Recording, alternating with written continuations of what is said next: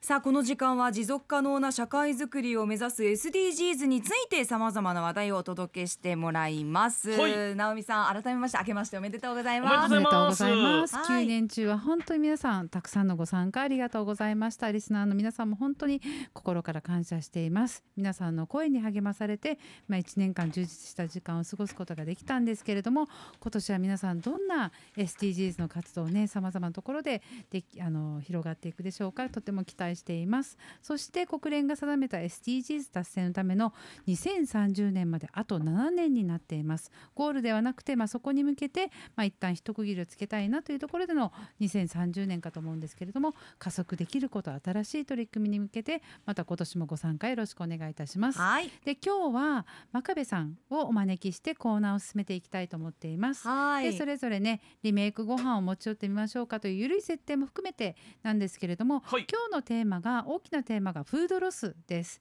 でマカベディがしょっちゅうね SDGs 飯とかフードロスをなくしたいんですっていう言葉があってじゃあ沖縄県内のフードロスについてちょっと見ていきたいと思っています。はい沖縄県の食品ロスの年間量が実は6.1万トン発生してで事業系フードロス食品ロスと家庭系の食品ロス2つに分かれているんですけれども、うんうんどっちが多いかというと実は家庭系の、まあ、食料廃棄の方が多くて事業系が 43%2.6 万トン。で家庭系が57%の3.5万トンとなっていて、うん。日本全体で言えば実は家庭系ロスの方が若干少なくて事業系が多いんですね。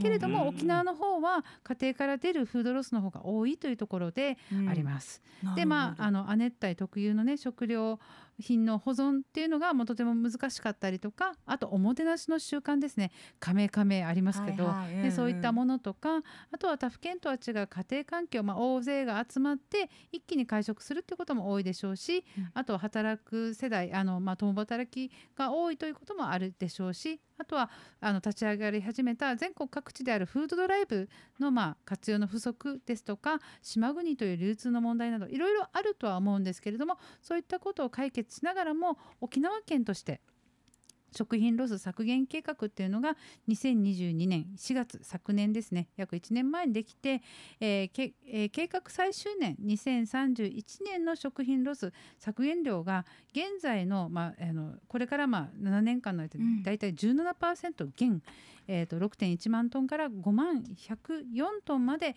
かあの減らしたいという目標を掲げていうん。てその中で私たちが何ができるかなんですけれども先ほども言ったように加盟加盟よりもまあ UMR であったりとか、まあ、いろんな取り組みが必要なんですけどマカビディのご飯私たちたくさん食べてきましたけれども、ね、このあの秘訣であったりとかなぜマカビディがこういうふうな考え方になっていったのかなっていうことは今日紐解いていけたらなって思っています。よろしくお願いいたします。はいスタジオには真壁ディレクターです。おはようございます。おはようございます。よろしくお願いします。はいそうなんですよ。もぐもぐタイムでは、うんあの本当にお月火って、まあ、うん。普段上原 D なんですけど、まあ、育休に入っていて で真壁 D がピンチヒッターでディレクター担当してくださっていて、上原 D がどうっていうわけではないんですけれども、うん。真壁さんのご飯がね美味しくてもう毎回テンションが上がっているんですよね。ありがとうございます。でその真壁さん、まあうん。もちろんあのそうじゃない時もあるんですけれどもフードロスになりそうなものをうまく活用して美味しいご飯作ってらっしゃるっていうかということで食材を使い切るっていうことです。うん。うん。あの余り物を出してるんじゃないあです分かってますよ。ちゃん分かってますよ。と買ってるんですけど、うん。まず買い物行くときメモを必ずと作る。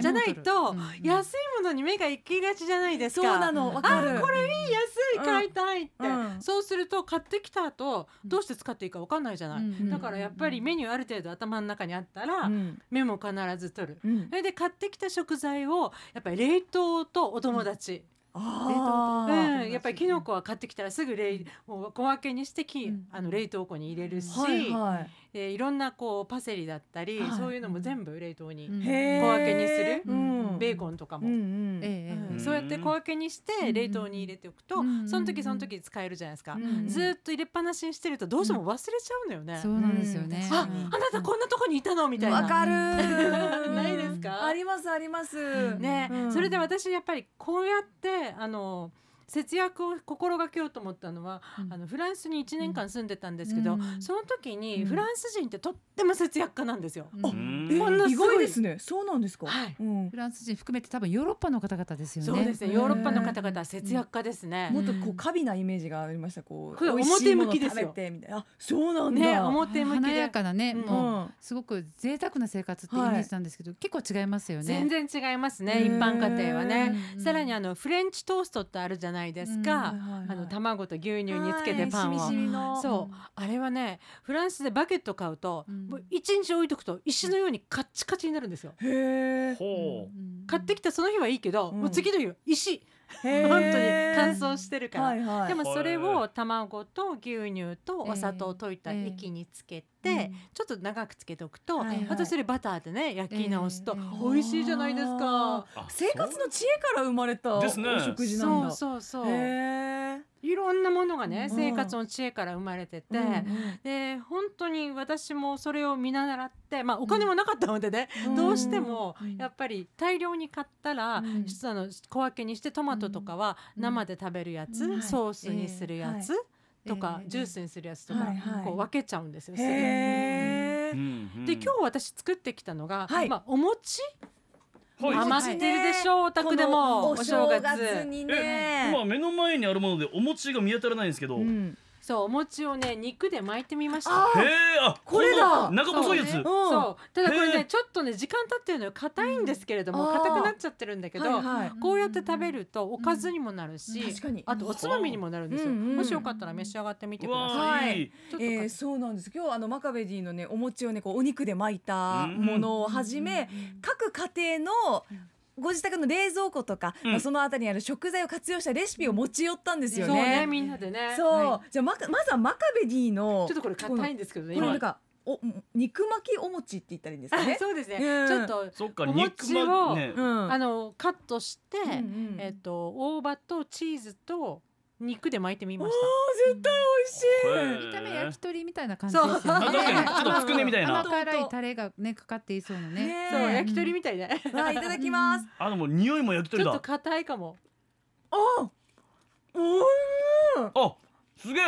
うん、なんか肉に巻かれてることで中の餅も全部肉に感じる、そう感じる。うん。でしょ、うん、ちょっとね、うん。あのボリュームアップした感じでしょ肉が。食べ応えがある。そうこれうん。バラ肉なんだけど、うん。これに七味かけるとおつまみになるんですよ。えうん。うん。ああなりますね。私、うん。真壁さんの素晴らしいなと思うところはだから一つの材料でも、まあ、こういう煮か煮煮たりとか焼いたりとか蒸したりとか、いろんな調理法をすることによって、うん。一つの食材がいろんななんか味に感じてしまううん。っていうところがすごくあのポイント高いなっていうふうに思っているんですけど、ありがとうございます。そそれのなんか極意というかすぐにできるよっていうところってあったりしますか、私はね意外にあのレシピを参考にはするんですけど、うんそこにこだわらないっていうのもあって、はいはい。何が足りないからできないっていうのはうん。もう負けなんですよ。はあ、これがないからできないや。うんそう。違うの作ろうとはならないってならないわけ、うん昨日の入り鶏も、うん。本当は大根なんか入ってないし本当はいとこなんか入ってないのに、お家にある食材で、うん本当はもうちょっとちゃんとしたこんにゃくだったり、うんはいはい。ないんだけどあた材料足りないこれ入れちゃえみたいな。代用品パって思いついたりこれ加えても美味しくなるって分かってるのもすごいですよね。で。そうすると違う味がまた発見できええ。て楽しいことになっちゃうんですよ。確かに確かに。でも私すごく思うのがこの放送業界ってすごく、あの時間とかにも厳しいじゃないですか。夜遅かったりとか、朝早かったりとか、うんでもうたねあの収録が立て込んでいくと、うん。とてもタイトな生活になっていくのでその中でもこの手作りを諦めていないっていうか いろいろ工夫しているところがとても楽しそうだなって思ってるんですけどこの業界な確かなかないじゃないですか。皆さんなんかもう本当ににちょっとインスタント食べてるようなイメージが私の中ではすごくあって。あのねどうなんですか昔、うん。あの上柿本シェフっていう有名なフレンチのシェフがいるんですよ、はい。日本人の。ええ。でその人はアラン・シャペルっていうまたこれまた有名なフランスのグランシェフがいるんですけど、この人アラン・シャペルにね弟子に入ったんですね。でアラン・シャペルっていう人はもういろんなデュカキスとかええ。有名な三つ星シェフを育てた方なんですね。でこのアラン・シャペルっていう方がうん。大事にしてたことが、うん。食材を生かす、徹底的に仕込まれるんだそうです。でその上柿本さんがおっしゃってたのが、うん。